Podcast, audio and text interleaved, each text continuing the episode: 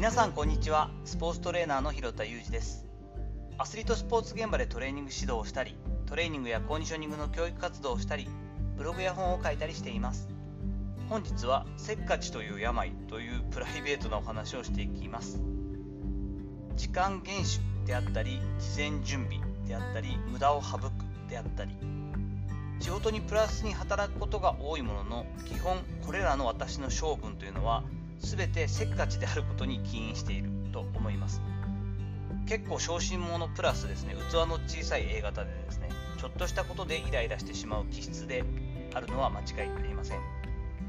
例えば家族で出かける時もせかす気はないんですけれどもいち早く準備をさっさと済ませて、まあ、何か手伝うかっていうとそうでもないのでたちが悪いんですけれども気がつけば1人いち早く外に出て車内で待機をしているとかですね。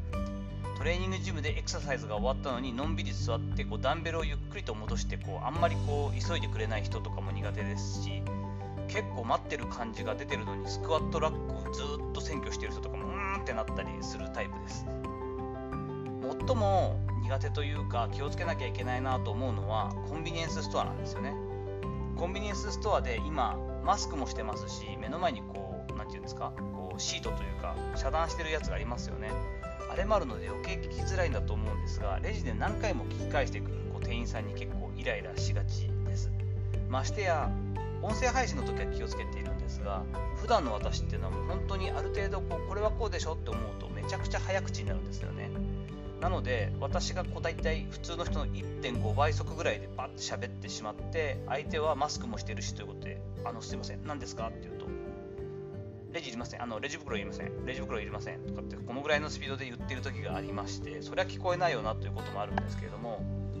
それでまたイライラしてしまったり。で目の前でこうタバコを依頼してこう何番っていうのをやり取りとかいや違うそれじゃなくてショートのとかってこうやってこう毎回多分このお願いの仕方としてそれは分かりづらいよなと思っていつもお願いしてるんだからもっと要領よくできねえのかよと思ったりこう目の前のタバコを依頼してるお客さんにイライラしたりとかですね。支払い方法で QR コードやカード払いっていうのも今増えてると思うんですが残高足りなくてピーってなってこうあらあわあわあわってなったりこうじゃあ1万円でいいかしらなんて話してるこうちょっと年配の方とかにもうーってイライラしたりとかですね。結構混んでるのにもかかわらずコンビニ決済などでこう電気料金などをこう大量に支払う方って結構平気でやる方もいらっしゃるじゃないですか。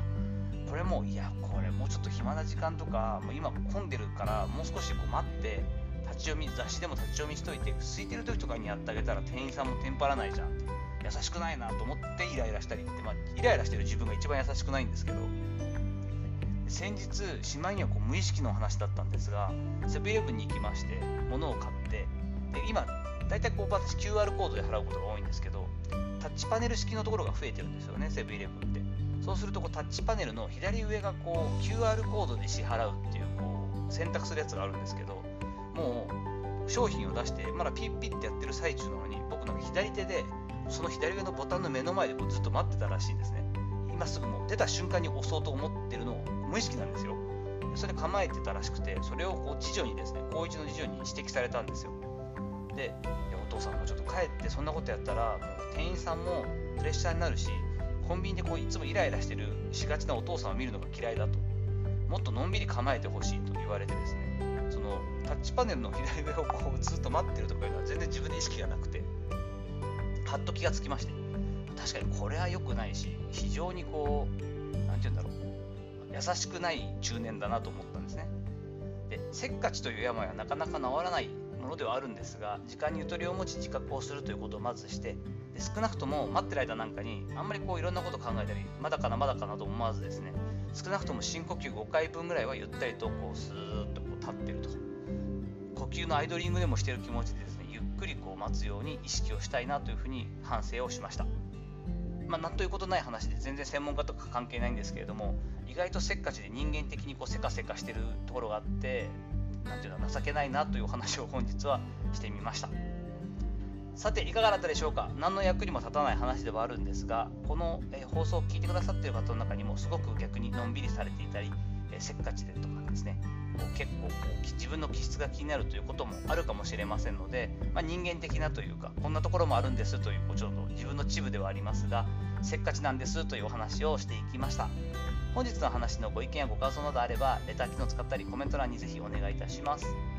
いいねやフォローも引き続き嬉しいです。どうぞよろしくお願いいたします。本日も最後までお聴きいただきありがとうございました。この後も充実した一日をお過ごしください。それではまたお会いしましょう。広田裕二でした。